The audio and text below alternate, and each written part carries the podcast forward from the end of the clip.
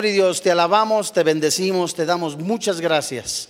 Gracias por tu amor, por tu misericordia, por tu bondad. Gracias, Papito Santo, porque hoy en esta tarde disponemos nuestro espíritu para que hable tu espíritu al nuestro. Seguro muchas cosas que no queremos escuchar, pero que son necesarias. Gracias porque tu palabra que es verdad, que es viva, habla a nuestro espíritu para edificarnos, para transformarnos para prepararnos para toda buena obra. La recibimos de ti y disponemos este tiempo como enseñanza de parte de tu Santo Espíritu. Gracias, Papito Santo.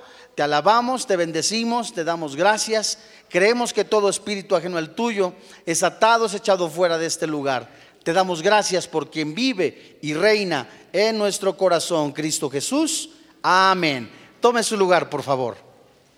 Y yo le suplico que usted abra su Biblia en la primera carta de Pedro.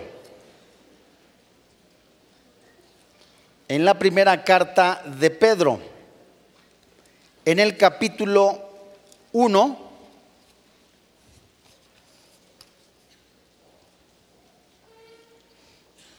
y vamos a dar lectura desde el verso 22.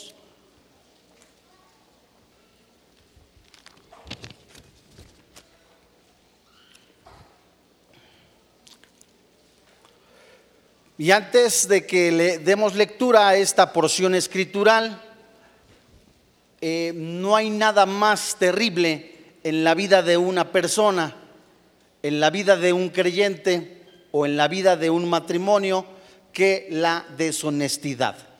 No hay nada más terrible en la vida de un ser humano y principalmente, lo reitero, en la vida de un cristiano, alguien deshonesto. Dice la primera carta de Pedro, capítulo 1, verso 22. Primera carta de Pedro, capítulo 1, verso 22. La Biblia dice, ¿la tiene usted?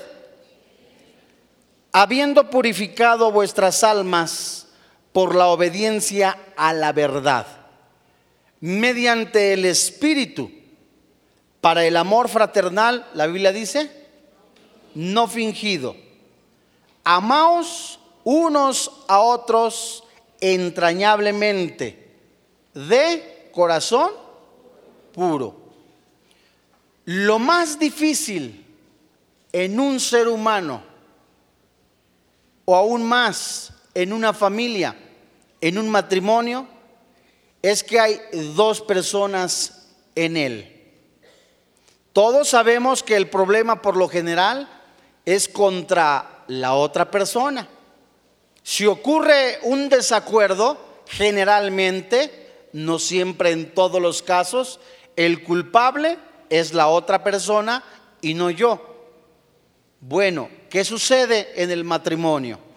Si estuviéramos tratando de solucionar las cosas por nosotros mismos, por supuesto que podríamos hallar una muy buena solución pero tendríamos que encajarla siempre a nuestros sueños, a nuestros deseos, a lo que nosotros queremos, a nuestras esperanzas, a nuestra manera de pensar, a nuestras necesidades, inclusive a los hábitos con los que tiene nuestro cónyuge.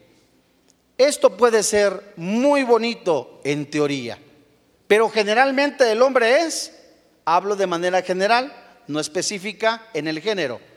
Hablo en que el ser humano generalmente es egoísta, egocéntrico, soberbio, busca siempre lo suyo. Si se equivoca, nadie tiene la culpa más que los demás. En el matrimonio, dentro del matrimonio, es la primera oportunidad para que un ser humano encuentre sus defectos, empiece a perfeccionarse, en el matrimonio. Es la oportunidad donde dos personas ya ven sus defectos, se conocen o empiezan a conocerse y ven que el noviazgo pues no es lo mismo al matrimonio. Las esperanzas que en algún momento tenían como novios, muchas de ellas se fueron, se fugaron, se desvanecieron dentro del matrimonio. la dulzura, el amor, los cuidados que él tenía o que ella tenía, desaparecieron cuando los vientos del infierno apagaron el fuego del amor dentro del matrimonio. ¿Qué sucede cuando un matrimonio empieza a vivir la deshonestidad? Hoy veremos a la luz de la palabra de Dios un tema titulado Honestidad en el matrimonio. Y para que esto ocurra, tiene que haber comunicación verbal, comunicación emocional y también comunicación física. El fundamento de un buen matrimonio que durará toda la vida tiene que estar basado en la comunicación, siempre. Y muchas de las veces cuando nos enojamos es lo primero que se rompe, la comunicación. Es la forma en la que se establece la intimidad. Y cada vez que se corta la comunicación, la intimidad sufre muchísimo, se daña. Un matrimonio sin intimidad está empezando a morir. El matrimonio es la primera institución que Dios creó. La seguridad que ambos deben de tener tiene que estar en acuerdo. No pueden tener eso si no hay una muy buena comunicación. Y la relación más íntima que jamás tendrás es con tu cónyuge. Tu mejor amiga tiene que ser tu cónyuge, tu esposa. Tu confidente tiene que ser tu esposa. No va a ser ni la vecina, ni tu vecina, ni la amiga que conociste hace 30 años o hace 20 años en Facebook. No va a ser ella. Tiene que ser tu esposa. Antes que todo, seguido de esto, dos personas que están viviendo, hablo de matrimonios que ya son una nueva familia y que empiezan a, ver cosas y detalles que no conocían de ellos, primero, no están compartiendo únicamente la pasta de dientes, no comparten únicamente la habitación donde duermen, no comparten únicamente los platos donde se sirve la comida, el alimento, comparten la vida. Es por eso que es muy importante que sepamos a escuchar a nuestra esposa, a nuestro esposo, que si tiene fundamentos en la palabra de Dios, por supuesto tenemos que aprender a escucharla. No compartimos únicamente el cuarto de baño, el dormitorio, compartimos la vida. Y no ponerle, poderse comunicar con tu cónyuge, que vas a vivir toda la vida con él, es pavimentar completamente un camino a una destrucción. Si no sabemos lo que tu cónyuge o si no sabes lo que tu cónyuge piensa, siente, hace que sea imposible construir una vida juntos. Te das ideas.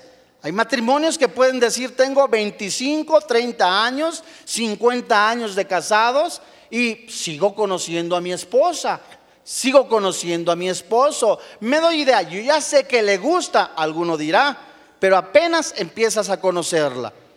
Preguntas que nosotros nos debemos de hacer.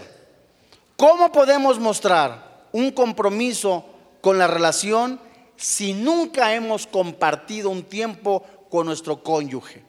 Generalmente, papá pasa, no en todos los casos, el 80% de la vida despierto en el trabajo.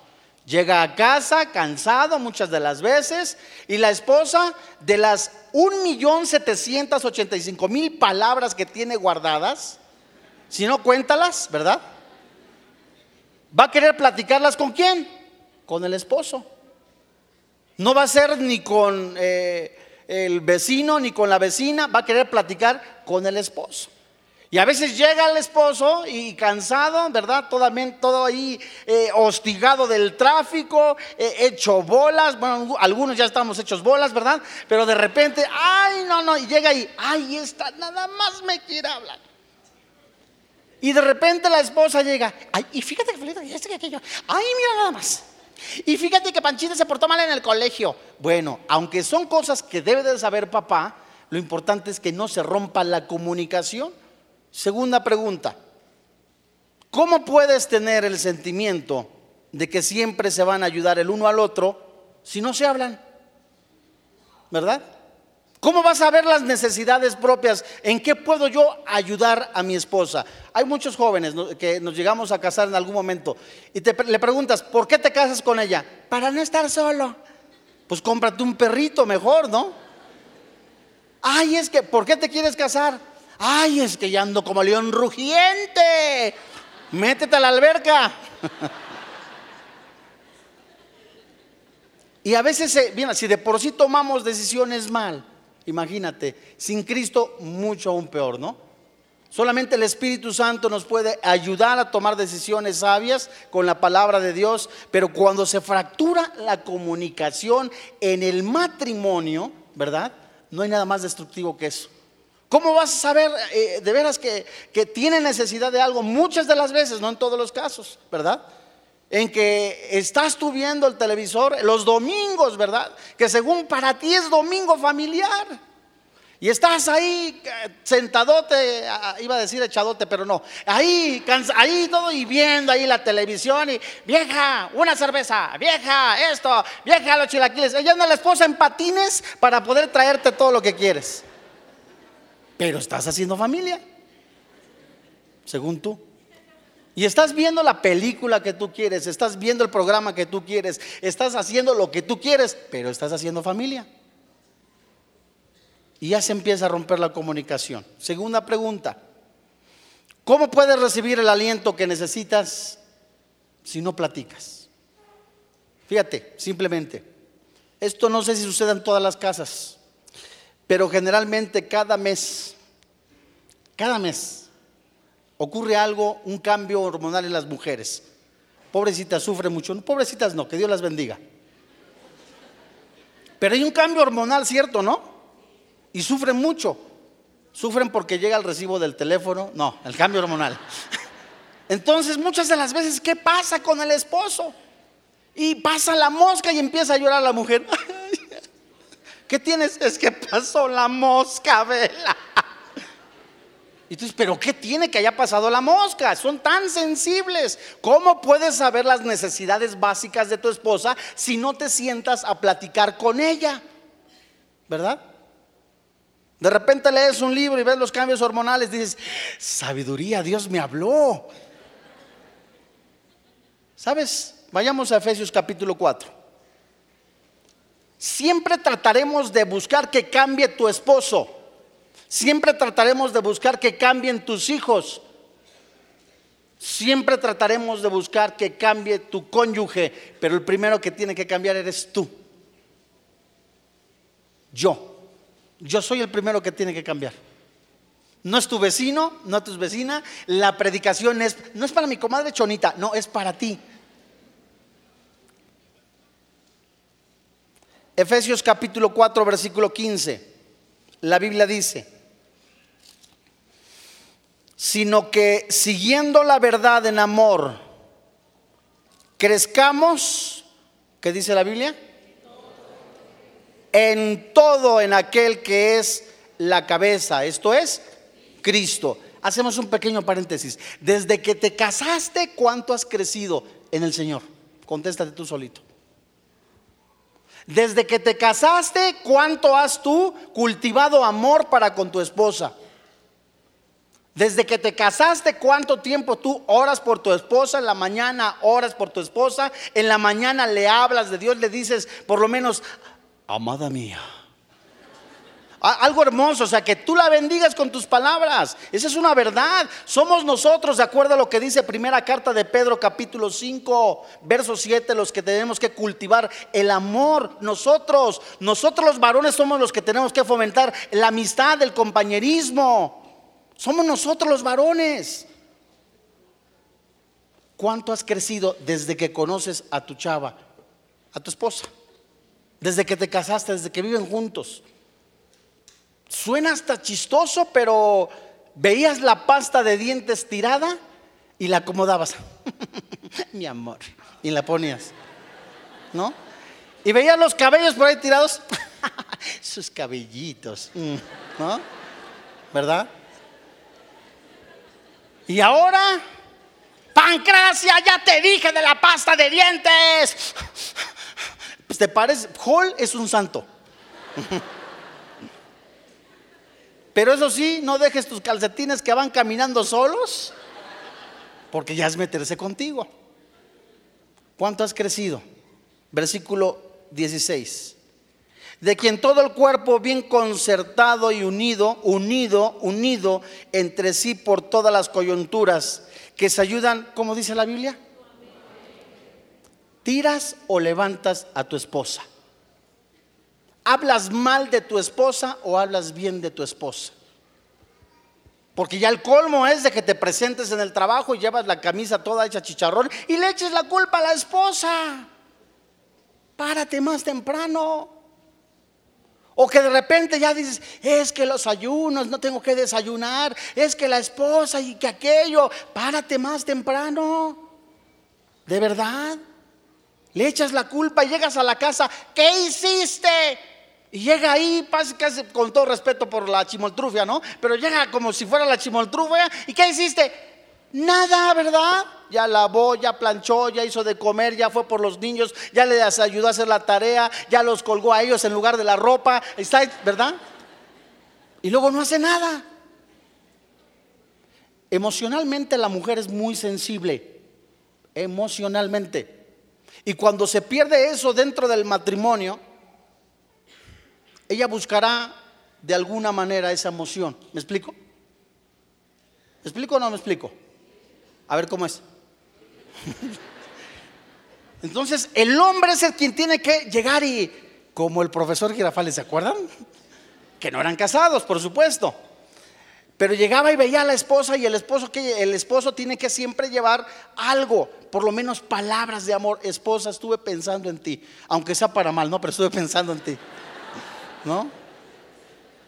Ay, es que esta no me lavó mi ropa, ¿no? Pero siempre el esposo tiene que fomentar el compañerismo, el esposo. Yo me pregunto, ¿dónde estaba Adán cuando Eva estaba platicando con la serpiente, verdad?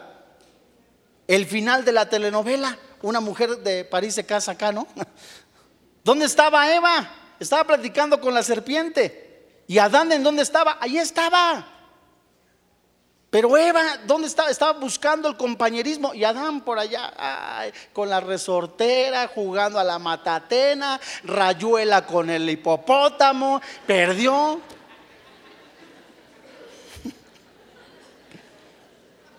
Pero estaba cansado. Una pregunta que tenemos que hacer después de Efesios capítulo 4, versículo 15 y 16. ¿Te has sentido alguna vez como que tu vida está atorada en algún lugar, no avanza, todo monótono. 25 años de casarnos, ahí nos ah, pues ahí está, ¿no? Ahí está. Eso es tristísimo. El año pasado fuimos mi esposa y yo a comer porque fue su cumpleaños. Siempre salimos mi esposa ya, eh, siempre que no se queje porque salimos siempre. Vamos al Walmart, a la comercial mexicana, ya sí bien, pero bien, bien, bien mandado, pues ya venimos a Metepec. Pero ya fue un viaje bien largo. Pero fuimos a festejar su cumpleaños y nos llamó la atención algo. Estábamos en un restaurante y estábamos comiendo y estábamos platicando. Yo una pareja de enamorados, quiero pensar que eso era, o de jóvenes, o de novios. Bueno, llegaron dos personas. Y se sentaron y empezaron a platicarse. Si duraron cinco minutos platicando, fue mucho. ¿Qué crees que sacaron? ¿Ahí estaban ustedes? sí, sacaron el celular. Tú, no inventes. ¿Cómo es posible que saquen el celular? Nosotros sacamos el iPad, ¿no? Pero no, no, no es cierto. Es, es que es increíble sacando el celular y en lugar de invertir tiempo para escuchar, ¿cómo estás? ¿Qué tienes? Dios mío, ahora, ¿cómo estás, mi amor? No, platicando. ¿Qué pasó? Es que Filomeno pasa, o sea, en lugar de estar cultivando amor y comunicación entre ellos, no, enterándose de cosas, hasta yo me enteré. No. Fíjate que Dios quiere siempre que estemos cambiando, siempre, siempre, a través de la palabra de Dios. Y una de las cosas más importantes es que nosotros reconozcamos nuestros errores. Si uno o ambos cónyuges en el matrimonio se resiste a cambiar, a transformarse, a perfeccionarse, está diciéndole al Espíritu Santo, no quiero que me transformes. Simplemente léelo en casa, Romanos capítulo 12, versículo 1 y 2. No te conformes a lo que este presente siglo ofrece, transfórmate. Solo la palabra de Dios te hará perfecto. Es la mira. ¿Existe alguien perfecto? No. Tú te casas con una muchacha que tiene diferentes costumbres posiblemente. En apariencia, en apariencia crees conocerla, pero estabas tan enamorado que cuando la llevaste ahí con tu papá y tu mamá, tus papás se quedan así. ¿Es él? Y están viéndolo. Y él, es que es tan guapo, tan hermoso. Y toda la gente voltea a verlo y con todos los pelos parados pero los pelos parados y el papá le dice, ¿y tus chinos son bases o natural? Y estamos hablando de chavos que tienen que son discípulos. El noviazgo es para discípulos.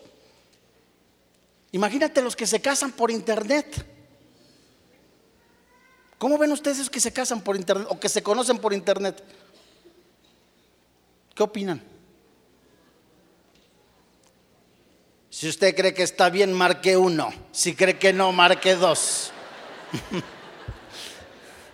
pues ahí les va para que se les quite. yo, yo conocí a mi esposa por internet. No, de veras, yo la conocí, tuvimos dos años de noviazgo, es lo más peligroso que pueda haber, de veras. Pero gracias a Dios que le tocó un marido como yo. Sí. Por esta, mira. No, no es cierto, no es cierto. Sí nos conocimos por internet. De veras que gracias a Dios por cómo es ella. ¿Y ese rodillo para qué lo quieres? De veras, porque es lo más peligroso. Gracias a Dios que ella tiene a Cristo en su corazón. Aún en Cristo, imagínate, es difícil separados de Dios tener decisiones sabias. Pero ahora ya por internet se casan y ya las comunicaciones son por internet. Ya todo es, es malo el internet. No, no es malo el internet. Depende como tú lo uses. Pero ya matrimonios, ya el fin, fíjate, yo le pregunté a alguien bien cercano. Mi hijo es un pariente. No digo su nombre, pero su apellida, no. Mi hijo, ¿por qué no te casas? Porque uno está viendo lo que uno no debe de ver, pero se ve, ¿no? ¿Por qué no te casas, mi hijo? ¿Para qué? si hacemos lo que queremos? Si me caso, ya tengo que mantenerla. Pero si viven juntos, pues sí, pero si al rato me enojo, se vaya de la casa y todos estamos bien. Ese es el concepto que tienen muchos jóvenes de lo que es familia. Y eso no es el diseño de Dios para la familia. Dios levantó, Dios creó la familia. Dios ha creado la familia para tener comunicación, para conocer sí nuestras necesidades, pero como dice la palabra de Dios, para estar unidos y la pregunta es, ¿de qué otra forma se puede manifestar el amor y el respeto si no hablas con ella o con él? ¿De qué otra manera pueden estar los dos juntos y de un mismo lado si no platican? ¿Qué sucedería si un equipo de fútbol, ninguno de los jugadores se comunica? Sería un desastre. Te enojas con la esposa, lo mismo es en el matrimonio. Una persona puede volverse egoísta, centrada en sí mismo, justificándose por la falta de dinero y irse a trabajar hasta 16 horas y descuidar la familia. La descuida y olvídate. Vayamos a Génesis capítulo 2, verso 18.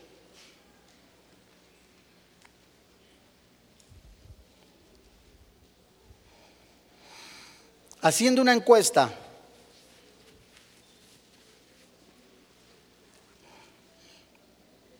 haciendo una encuesta entre mujeres, mujeres casadas, de las cosas más importantes que las mujeres consideran importantes para ellas, les preguntaron, ¿qué es lo más importante para ti dentro del matrimonio?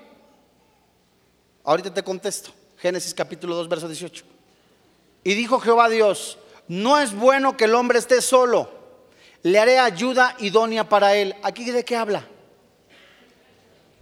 ¿De satisfacer mis necesidades nada más? No. De que no me sienta solo únicamente, no. Habla literalmente de comunicación, de compañerismo. ¿Y saben ustedes qué contestó el gran número de mujeres que fueron entrevistadas? ¿Qué consideraban ellas como mujeres más importante dentro de su matrimonio? Dijeron ellas, el buen trato y que las tomaran en cuenta. Son las cosas más importantes que uno, que la mujer debe de, eh, que quisiera la mujer que le tomaran en cuenta y que le consideraran. La comunicación es más en cuanto a hacer la voluntad de Dios que la tuya propia. Se trata más de hacer lo que es correcto que sobre quien tiene la razón. Hoy día no me interesa lo que fulano diga. Si mi esposa dice esto, yo soy la cabeza, es una gran verdad. Pregunta de los 64 mil, ¿consultaste a tu esposa? Y hoy es en muchos eh, familiares, en muchas familias, se hace un lado la esposa y si no se le toma en cuenta, se le tiene ridiculizada. Si vas en la calle, siempre las mejores ideas fueron tuyas, siempre. Y si te equivocas, ¿de quién es la culpa? De la esposa. A eso se le llama machismo. Y si tú eres una persona que tiene problemas para comunicarse, oremos. Pídele a Dios que te dé un corazón hacia tu cónyuge, que desea expresar el amor y los, sentimientos con libertad. Mira, hay algunos padres, no todos, que sufrieron violencia.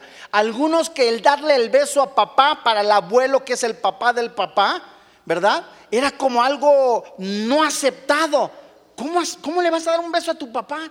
¿Cómo hablar con papá? E, eso era, traer a la idea del hombre la verdadera hombría. Y eso es algo equivocado. La Biblia nos dice que estamos diseñados nosotros para tener comunicación. Y cuando una persona no sabe expresar amor, seguro es porque sus papás no pudieron, no supieron expresarle amor. Y hay una deformación, ¿verdad? De la imagen del padre. Y si el chavo tuvo problemas con papá o con mamá, tiene una idea distorsionada. Y solo el Espíritu Santo puede sanar y restaurar a varones o a varonas o a mujeres que no saben expresar el amor. Y una manifestación de amor, si es Jesús en la cruz, pero una manifestación de amor es aceptar a tu esposa tal como es. La Biblia dice en la primera carta a los Corintios, ¿no? La expresión máxima de amor y la descripción de amor es que es el amor no es egoísta. El amor todo lo sufre. El, el amor es longánimo. El amor es paciente, el amor todo lo espera. Y ese es fruto de una persona que pasa tiempo con el Señor y que está siendo restaurada. Y la razón por la cual la comunicación dentro del matrimonio es importante es cuando un matrimonio sufre la falta de comunicación y en ninguno de los dos quiere una solución y el sufrimiento tiene que ser en el matrimonio y muchos, ¿cuál es lo que quieren lo primero hacer? Es el divorcio. Y el divorcio, dependiendo del caso, todos los casos son diferentes, pero el divorcio es lo último, de lo último, de lo último. Siempre se busca la restauración. Vayamos a la primera carta a los Corintios.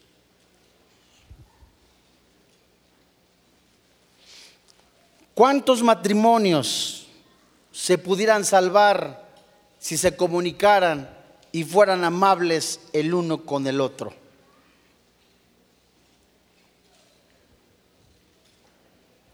Primera carta a los Corintios capítulo 8 verso 1, dice la Biblia.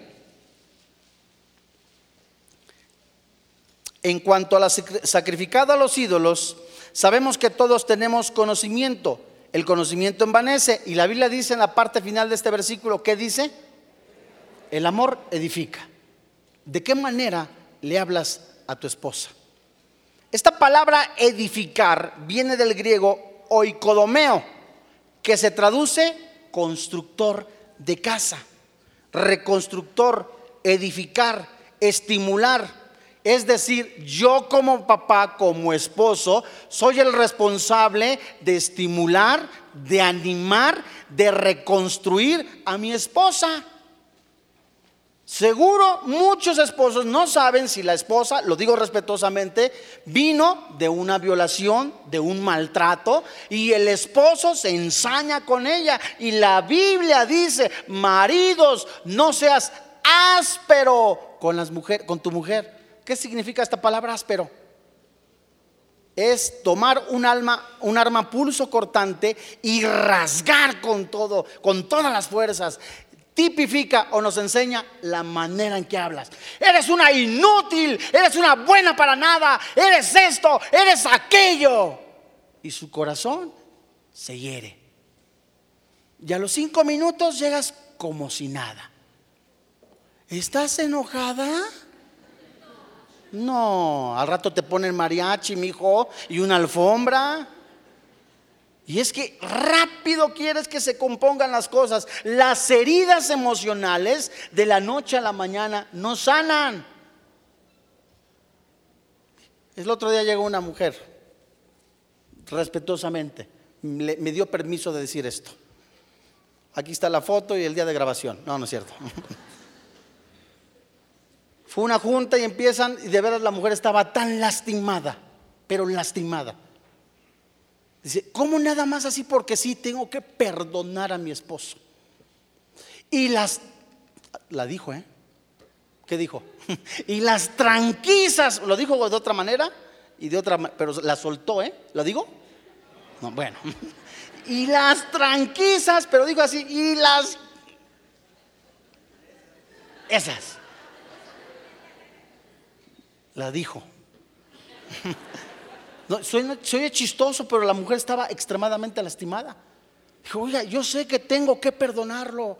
Yo sé que tengo que hablar con él. Yo sé que tengo que estar restaurada. Y las tranquillas que me ponía, ¿quién me las paga?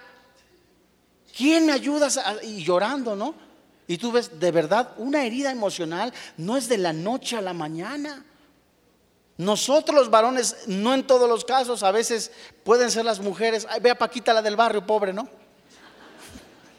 Ese es un síntoma de una mujer herida. Ese es un síntoma de una mujer lastimada. Lea ahí su biografía y ve lo que sufrió. Y hay muchas mujeres que escuchando a Paquita, la del barrio, se desahogan. De veras, y están rata inmunda, animal postrero. Estoy hablando a ti. Y vas pasando, ¿no? Amados hermanos en la fe, la palabra edifica, es constructor de una casa, reconstruir, edificar. Nosotros somos los responsables de edificar a nuestra esposa. Así como Cristo ama a la iglesia, el esposo ame a su esposa. Así como nosotros somos con defectos, con imperfecciones, Jesucristo a la diestra del Padre ora por nosotros. Así Jesucristo, por medio de la palabra de Dios, santifica y purifica a la iglesia. Así los varones, a través de la palabra de Dios, purificaremos y santificaremos a las benditas esposas. Y luego te quejas, esta no sabe hacer nada. Está con palabras despectivas. El amor edifica. ¿Cuántas veces al día le hablas algo que edifique la vida de tu esposa? Esto quiere decir que el amor debe de mejorar, nos debe reconstruir, nos debe de estimular, nos, nos va a dar una estructura sobre la base que es Cristo Jesús. Y el amor verdadero dentro del matrimonio no es egoísta. Leamos primera carta a los Corintios, capítulo 13, versículo 5.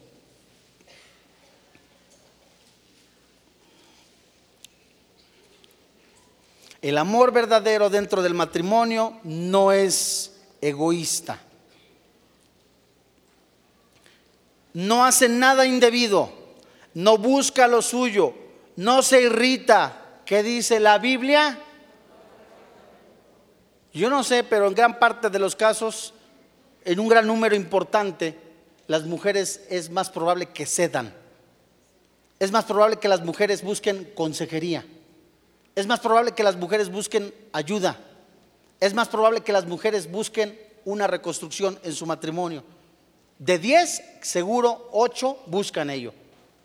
Los hombres son menos, menos los casos. Y fíjense ustedes que no hay razón para tratar mal al cónyuge. Si quieres mejorar tu matrimonio, ser amable, ser amoroso, el momento de comenzar al morir al yo, al egoísmo, es hoy. Hemos escuchado seguro cantidad de veces frases como, ¿desde cuándo no le traes flores a tu esposa? Frases eh, nada más que dices, sí, se las llevo, pero habla desde lo profundo del corazón, amado hermano. Desde tu corazón o con un cumplimiento. Alguien aconsejó algún día, oye, cómprale un chocolate a tu esposa. Sí, el varón llegó y le aventó el chocolate. Ándale para que le digas al pastor, ahí está, y se lo aventó. Ese es en serio, es real, ¿eh? Yo ya no recomiendo entonces que compren chocolate, es un tabique. No, no es cierto. Entonces imagínate, tiene ¿de qué le sirve que le regales flores si la intención en el corazón no está cultivada? ¿Me explico? Y cuando una persona no trata bien a su cónyuge, hace que el cónyuge no comparta sus pensamientos. Oye, ¿para qué le digo lo que siento si no me escucha? ¿Para qué me siento con él si tampoco, ¿sabes qué? Siempre me lastima, siempre me ofende. Y por eso hay mucha inseguridad. Se pierde la confianza, se fractura la relación y hay parejas que están casadas pero viven como extraños. Y eso es horrible, horrible. Y si los amigos les gusta estar juntos, convivir juntos, planear cosas a futuro, hay jóvenes que, y vamos a casarnos, y vamos a tener esto, y, ya se imaginan, y eso es precioso, qué bueno. Pero poner siempre en mano de Dios todas las cosas. Si Jehová no edifica la casa, ¿qué dice la Biblia? En vano es que, que te desveles, que amanezcas más temprano. En vano es eso. Vayamos a Proverbios 18.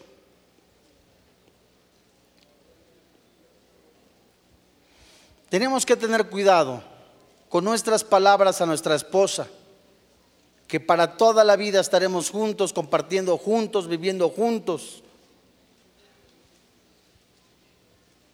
Y no hay nada más triste que usemos alguno de nuestros miembros como la lengua para herir, para ofender, para lastimar. Ahí dice la Biblia en Santiago, los vientos del infierno pueden usar la lengua. Proverbios 18, verso 21 y 22. La Biblia dice, la muerte y la vida están en poder de la lengua, y el que la ama comerá de sus frutos. El que haya esposa, ¿qué dice la Biblia? Y alcanzará la benevolencia de Jehová. Un matrimonio siempre debe de estar basado en la verdad, en la verdad. Si no se puede tener confianza mutuamente, entonces, ¿en quién puedes confiar? Y es triste que se pierda la confianza. Vea Proverbios 19:5. Lo más triste es de que haya mentiras dentro del matrimonio, mensajes ocultos en tu teléfono, eh, cuentas eh, de correo electrónicas cibernéticas secretas que tú nada más conoces, con dobles nombres. Eso ya es horrible. Dice Proverbios 19:5. ¿La tienes? Y el testigo falso no quedará sin castigo. Y el que habla mentiras, y el que habla mentiras, no escapará. ¿Le dices la verdad a tu esposa de todo lo que ocurre en tu vida o te quedas callado y mientes con todos los dientes? Eso es algo triste. Qué triste es que dentro de un matrimonio prevalezca la mentira, la falta de honestidad, y esto no solo lo separa de ellos, sino que también lo separa de Dios, porque el pecado separa. Y en el matrimonio es importante ser veraz y honesto. Y cuando dices una mentira, no eres honesto. Que te juntas ahí, te guardas dinero para comprar cosas indebidas, alcohol a escondidas, pornografía a escondidas, inmoralidad a escondidas, las mentiras. La mentira es pecado y esto sucede cuando no se dice la verdad, empieza a haber el descabrajamiento en la familia. Tal vez no dijiste una mentira. No has revelado todo lo que tienes que revelar. Y claro que hay que ser prudente. Hay cosas que a tu esposa por no herirla no las dices. Hay que ver también, ¿verdad? ¿Cuál es el sentido de esto? Pero es necesario ser honesto con tu cónyuge porque con ella estarás toda la vida. Y la honestidad requiere de buena comunicación. La comunicación también habla de honestidad en cuanto a cómo sientes concerniente a las cosas que hace tu cónyuge. Por ejemplo, debemos de expresar nuestros sentimientos sin chantajear, ¿verdad? Expresar realmente lo que nos molesta y que en verdad afecta al matrimonio. Hablar o decirlo a tiempo y no amontonar rencor o falta de rencor. Vayamos a Efesios capítulo 4, verso 15.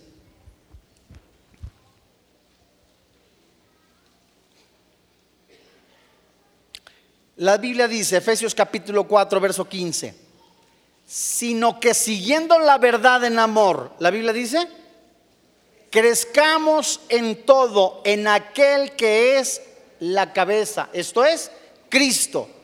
Tenemos que pedirle a Dios que nos ayude a ver la diferencia de cuándo callar y cuándo hablar.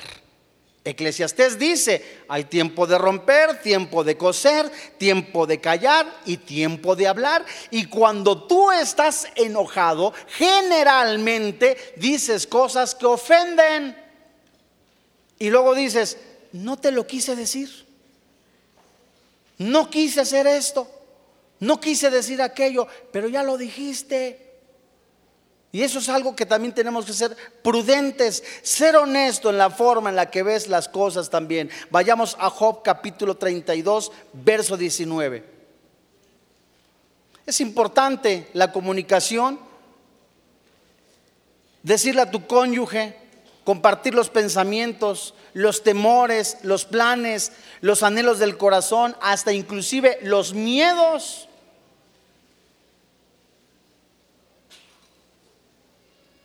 Fíjate lo que dice Job 32, verso 19.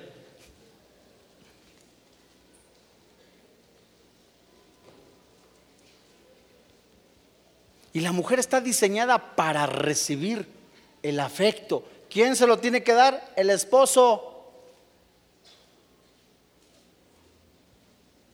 Dice Job 32, verso 19. De cierto mi corazón está como el vino que no tiene respiradero y se rompe como odres nuevos. Verso 20. Hablaré pues y respiraré. ¿Qué dice la Biblia en el verso 20? ¿Por qué crees que dice esto? Comunicación en el matrimonio. El esposo tiene que sentarse y aprender a escuchar. Es increíble que tengan éxito, no es malo, tantos cursos de cómo hablar en público. Cursos de cómo expresarse delante de la sociedad. Cursos de cómo hablarle a las personas de esta manera. Hay que también hacer un curso de cómo escuchar a tu esposa. Porque es increíble hoy que generalmente queremos más hablar, hablar y que no nos escuchen. No escuchar a la otra persona. Dice la Biblia en el verso 20, hablaré pues y respiraré, abriré mis labios y qué? Esto habla de una situación que Job estaba viviendo.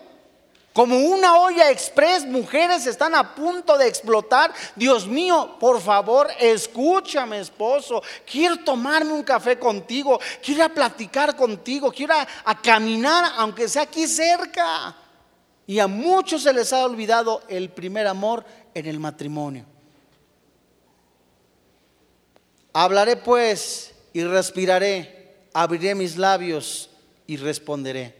Sé honesto sobre todo lo que estás haciendo. Cada mentira afecta la confianza. El fundamento del matrimonio se deshonra, la verdad queda pisada. Si hay mentira, se distorsionan las, las, prioridades. No se está poniendo a Dios, no se está poniendo a la esposa tampoco, sino la mentira y la deshonestidad. Pregunta de los 64 mil y esto es para ti y para mí. ¿Estás siendo honesto con tu esposa? Contéstate tú solito. ¿Estás buscando honrar a Dios con todo tu corazón, con todas tus fuerzas? ¿Estás mostrando, reflejando, se está manifestando el amor de Dios en tu vida para con tu esposa? Y generalmente se puede ver en el fruto de la vida de una persona la manera en que trata a su esposa, la manera en que habla a su esposa cuando pasó tiempo con Dios en la mañana. Ese es el reflejo. Y el matrimonio es una analogía de la comunión con el Señor Jesucristo. Le buscabas con todo tu corazón al Señor Jesucristo. Buscabas honrarle. Buscabas honrarle a través de tus diezmos, a través de tu sacrificio vivo, del trabajo, de, la ofrenda en, el servicio. Buscabas con todo tu corazón agradarle por amor. Lo mismo en el matrimonio, al principio buscabas que ella sonriera, que ella estuviera contenta, que ella querías escucharla, buscabas agradarla, pero como los vientos del infierno empezaron a apagar la hoguera del fuego del amor en tu matrimonio, lo viste monótono, como muchos vienen a la iglesia porque es domingo y descansan. Van a su casa algunos porque no tienen a dónde ir, dicen. Llegan a su casa porque pues, ahí vivo, Ven a la esposa, pues es con esa me casé. Y es lo más triste, deshonesto y, y, palabras que pueden llegar al fracaso en un matrimonio. Es tiempo de restaurar, de sanar al matrimonio. Y Dios está hablando a los varones. Por lo menos 35 veces aparece la palabra reconstruir en el libro de Nehemías. Dios quiere reconstruir la comunión con el varón. Dios quiere reconstruir la comunión con las familias. Dios quiere reconstruir a la mujer. Dios quiere reconstruir la economía. Dios quiere reconstruir la vida de los seres humanos a través del Señor Jesucristo. Y por eso cuando Nemías se enfrenta el miedo, la oposición, la negligencia, el las amenazas, viene Nemías guiado por el Espíritu Santo y es el varón de Dios, Nemías, hablándole no a las mujeres, a los cabezas de familia, a los padres, diciéndoles, pelea por tu esposa, pelea por tus hijos. Y cuando entendieron esto, Dios peleó sus batallas. Eso dice la Biblia. Pero hoy día, no todos, gran parte de varones que hacen, hazlo tú, tocan la puerta y Ve tú. Hay que hacer esto. Ve tú. Hay que, hay que hacer esta otra cosa y quiero hacer estos pagos. Ve tú. Esto, ve tú. Antes de que hable, ve tú. Y Dios quiere levantar varones, hombres de verdad. Y si no comenzamos con esta reconstrucción en nuestras vidas, si de veras no nos dejamos convencer por el Espíritu Santo que el matrimonio cuando no hay comunicación empieza a fracturarse. Como cuando perdemos la comunión con el Señor Jesucristo, se vuelve monótono, rutinario, frío, muchas obras, muchas actividades, mucho bla, bla, bla, dicen por ahí, mucho tilín, tilín y nada de paletas. Mucho bla, bla. Comencemos y dejemos que el Espíritu Santo empiece a obrar en cada uno de los matrimonios. Vamos a orar.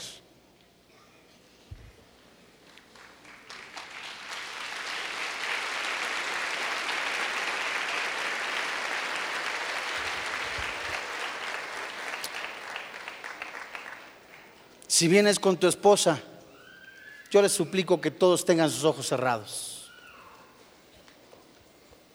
Papito Santo, hoy en esta tarde, hoy en esta tarde nos ponemos de acuerdo como iglesia, como familia en la fe. Yo oro a ti, Padre, para que tú sanes y restaures a cada matrimonio. A mujeres que han sido heridas por la violencia, por la intimidación, con el témpano de hielo del silencio, con la amenaza. Hoy Dios, yo oro a ti en el nombre de Jesús para que comiences la restauración en varones. Muchos de ellos han sido violentados. Muchos de ellos han sido rechazados. No han sabido expresar el amor porque tampoco lo recibieron. Pero el perfecto amor echa fuera el temor. Yo soy la resurrección y la vida, dice el Señor Jesús. Yo soy el camino, la verdad y la vida, dice el Señor Jesús. Si tú vienes con tu esposa, si tú vienes con tu esposo, todos tenemos los ojos cerrados. ¿Quieres ponerte en pie con ellos, con ella, con él? Tómala de la mano.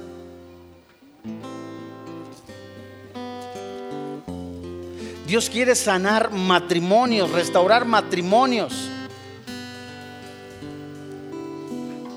Tómala de la mano.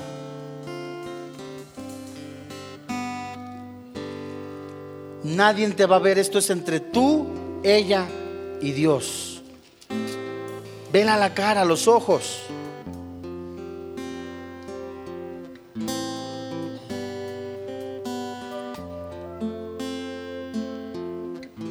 Dile cuánto la amas. Pídele perdón.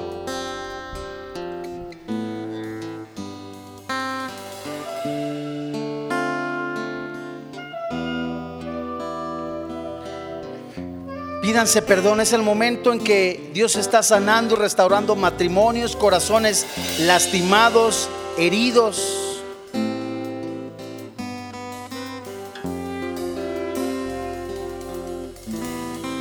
Platica con ella, pídanse perdón y ahorita vamos a elevar una oración.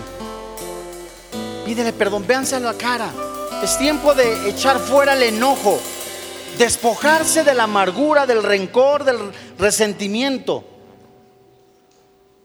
¿Quién sostendrá el peso de tu amor y conocer tu dignidad?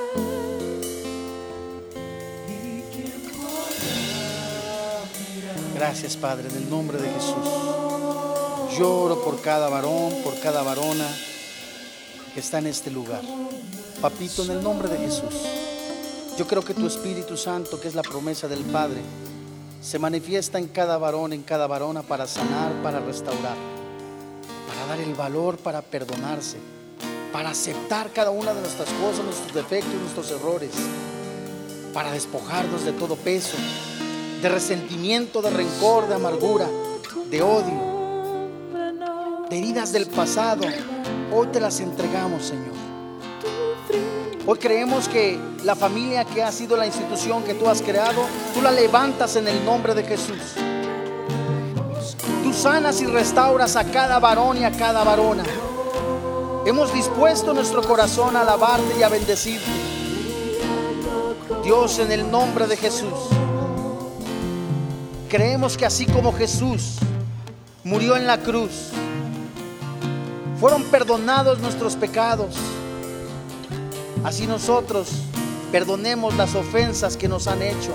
Así nosotros también pidamos perdón en el nombre de Jesús. Dile a tu esposo, dile a tu esposa, Señor, llena el corazón de mi esposo o de mi esposa con tu amor para que rebosen las palabras que habla. Ayúdalo, ayúdala a entender las consecuencias que tienen las palabras descuidadas o hirientes. Ayúdanos a los dos a tener más discernimiento sobre lo que hiere el corazón del otro. Habla a través de nosotros para que las palabras que nos decimos el uno al otro sean tus palabras. Ayúdanos a ser instrumentos de paz. Cada vez más que nos hablemos el uno al otro.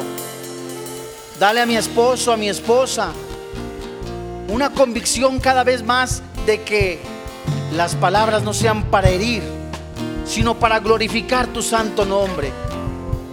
Instrúyelo en tu palabra, instrúyela para hablar palabras de vida y no de muerte, palabras que edifican, que no destruyen. Aumenta el conocimiento en, su tu presencia, aumenta su vida en el caminar de ella o de él. Ayúdalo, ayúdala a que nos comuniquemos abiertamente, a no permitir el silencio frío que exista entre nosotros.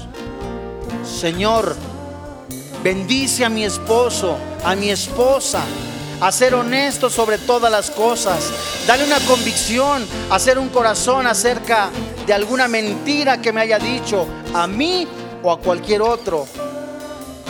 Rompe cualquier pensamiento en ella, en él, de mentir, de que la mentira es aceptable. Rompe con ese pensamiento. Fortalece a mi esposo, a mi esposa, para resistir al Padre de toda mentira y a que rehúse a caer en la tentación, a cualquier tentación. Ayúdala, ayúdalo, a que abandone todo engaño, a que rehúse a todo ser enredado en sus propias palabras, a que no haya división entre nosotros. Dile, porque tenemos el mismo pensamiento y el mismo propósito.